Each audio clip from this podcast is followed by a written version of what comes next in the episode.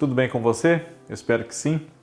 Eu sou o Fábio Costa e esse aqui é mais um TBT da TV, aqui no canal do Observatório da TV no YouTube. Canal no qual eu peço sempre que, caso você não seja inscrito ainda, faça sua inscrição e ative as notificações Assim você não perde nenhum dos vídeos, não só aqueles que eu apresento, mas também todos os outros do Cadu Safner com o Olhar Latino, Por Trás da Tela com Cristiano Blota, a Kaká Novelas, o João Márcio falando da Ilha Record, né? A Fazenda está chegando também, né? resumo da sua novela preferida e muito mais. E agradeço sempre a todos vocês que acompanham o nosso trabalho, que prestigiam aqui os nossos vídeos. De inscritos no canal já passamos dos 30 mil, né? E eu só tenho realmente a agradecer. E esse agradecimento não é só meu, mas também de todos nós do Observatório da TV. E claro, eu convido você para acessar o observatoriodatv.uol.com.br, o maior site com um conteúdo exclusivamente feito ali em razão da TV na nossa internet aqui. Obrigado a todos vocês sempre. Bom, hoje, dia 19 de agosto, o SBT, nosso Sistema Brasileiro de Televisão, está completando 40 anos de atividade. Né? Mas se você já nos acompanha aqui, em alguns vídeos nós falamos isso, ou se você tem algum conhecimento da história da televisão, pesquisou, gosta do assunto, ou se lembra da época por tê-la vivido, talvez você uh, pense que não são 40 anos, mas sim 45. Até certo ponto é verdade, e esses 45 anos se completaram não agora em agosto, mas em maio, que foi o mês do ano de 1976, no qual a TVS, Canal 11 do Rio, iniciou as suas operações. Né? Ela, em 81, a partir de 19 de agosto, passou a integrar o SBT, né? Junto com o Canal 4 de São Paulo, que até 1980 era a TV Tupi, né? e outras emissoras das emissoras e dos diários associados que foram caçadas, né? tiveram a sua concessão é, declarada perempta pelo governo naquela ocasião e foram redistribuídas, foram concedidas a outros interessados. Né?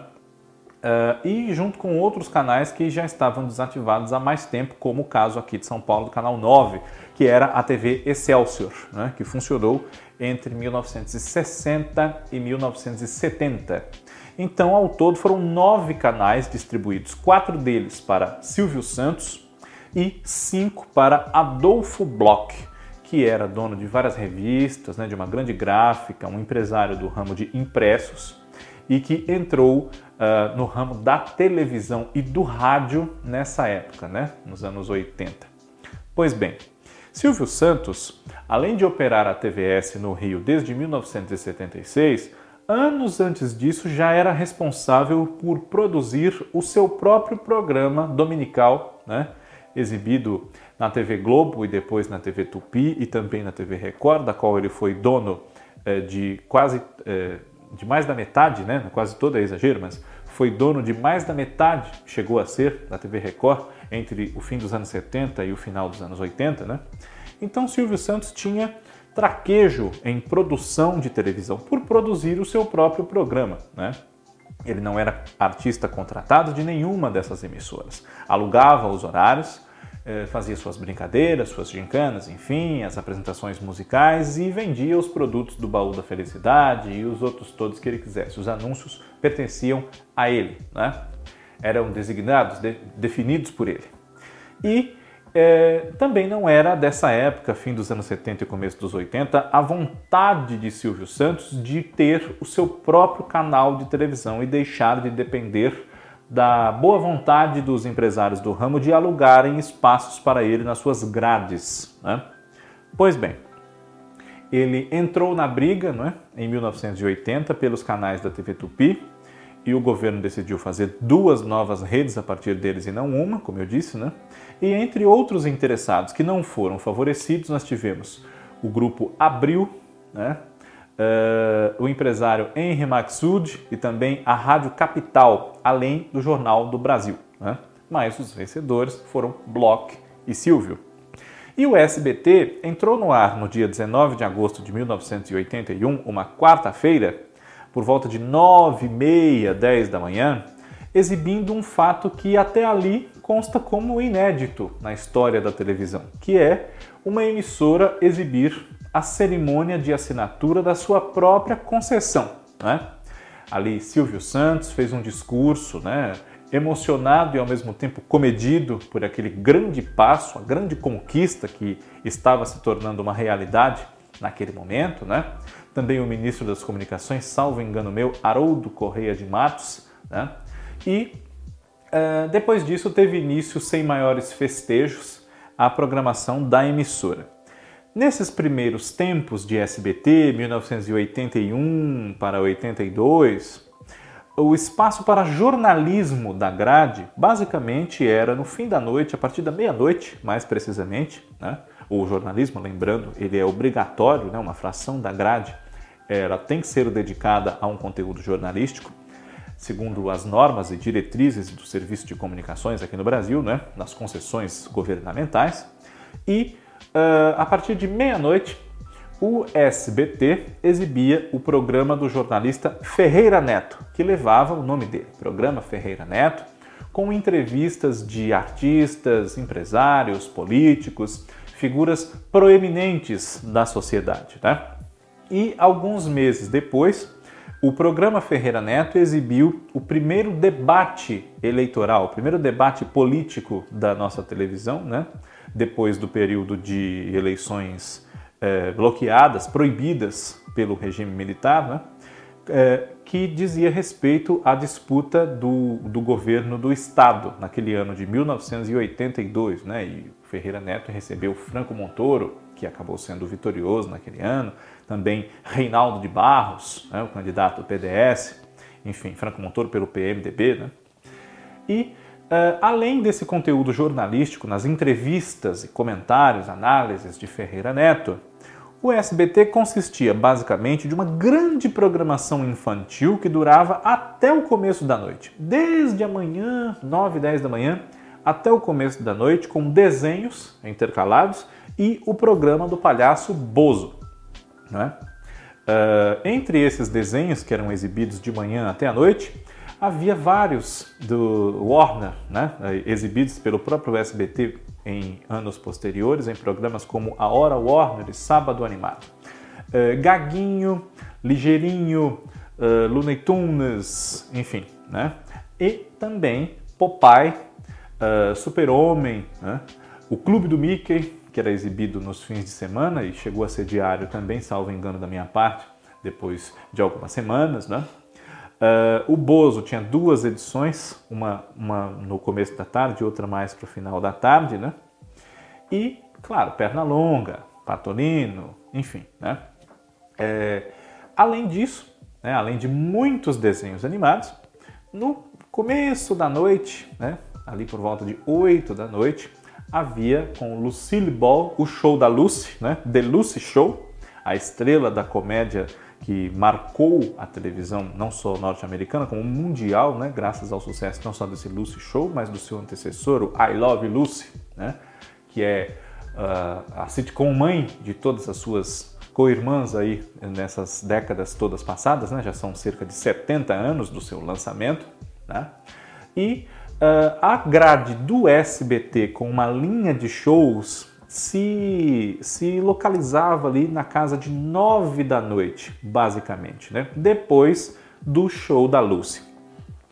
Entre os primeiros programas que ocuparam essa faixa especial da linha de shows, né, às 10 ou 10 e meia, dependendo do programa que vinha às 9, entrava um filme. Nessa faixa de 9 horas nós tivemos já na estreia, no dia 19, um musical que duraria até 84, 85 em temporadas, né? Ele passava um tempo no ar, saía, depois voltava. Vamos nessa, que foi apresentado inicialmente pelo cantor Dudu França, que recentemente foi redescoberto e descoberto também por uma nova geração como um dos participantes da primeira temporada do Global The Voice Mais, né? E uh, Outros programas dessa faixa de 9 da noite que o SBT exibiu nos seus primeiros tempos foram o Moacir Franco Show, uh, os humorísticos Alegria 81 e Reapertura, né? a maravilhosa música brasileira com Oswaldo Sargentelli, né? Uh, esses humorísticos, a Alegria 81 e depois 82 e 83, né? Conforme o ano mudava, o nome do programa também mudava. E o Reapertura, uh, além do Moacir Franco Show, né? Do programa Raul Gil, que era exibido no sábado à tarde, numa faixa chamada Sábado Especial, composta não só por ele, como o que vinha antes na grade, o Almoço com as Estrelas, apresentado por Lolita e Ayrton Rodrigues, né? Um, esses programas, quase todos, já estavam sendo produzidos pelos estúdios Silvio Santos e exibidos desde o final da TV Tupi, um ano antes, na TV Record, aqui em São Paulo, porque Silvio, como eu disse, era dono de parte da emissora, e no Rio de Janeiro pela TVS, né, o canal 11.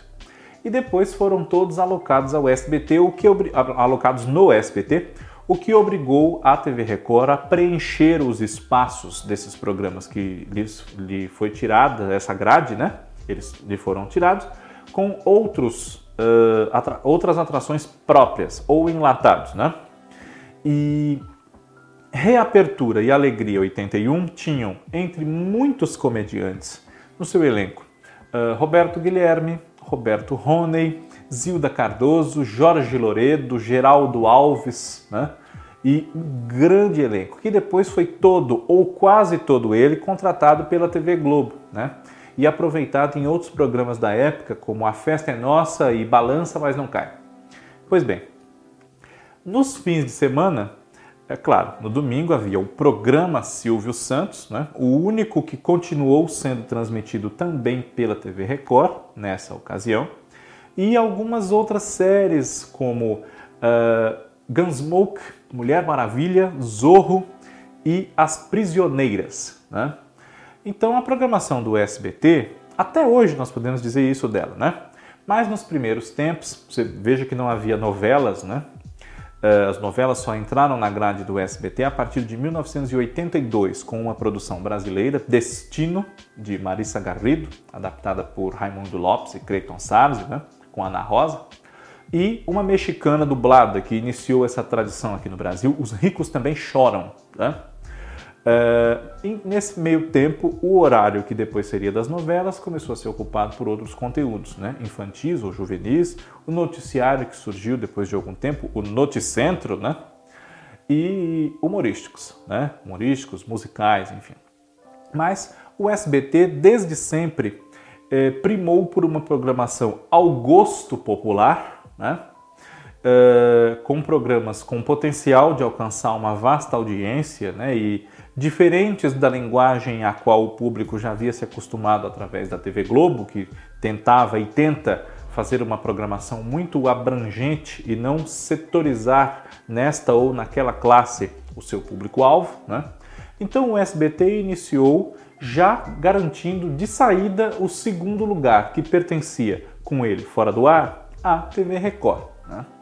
E é claro que nós não podemos deixar de falar nessas primeiras atrações da TVS no programa que ocupava uma brecha ali entre os muitos desenhos né, que desde manhã estavam no ar. Ali por volta de duas da tarde até o começo da noite, esse programa entrava no ar e fez muito sucesso, chamou atenção, incomodou, né? mas ao mesmo tempo, por conta do seu conteúdo, inibia patrocinadores, inibia verbas comerciais. Eu estou falando de O Povo na TV, né? que ia ao ar nessa faixa assim, mais ou menos de duas às seis da tarde, né? um projeto liderado por Wilton Franco, que havia tido início ainda na TV Tupi com o nome de Aqui e Agora, exibido na mesma faixa e com a mesma proposta. Né? Entre os apresentadores dos vários segmentos do Povo na TV, nós tínhamos apresentadores e comentaristas ali, pessoas que participavam né, da maratona do povo na TV, que durava a tarde inteira, nós tínhamos Wagner Montes, Sérgio Malandro, Ana Davis, Cristina Rocha, Roberto Jefferson, né, é, entre outros.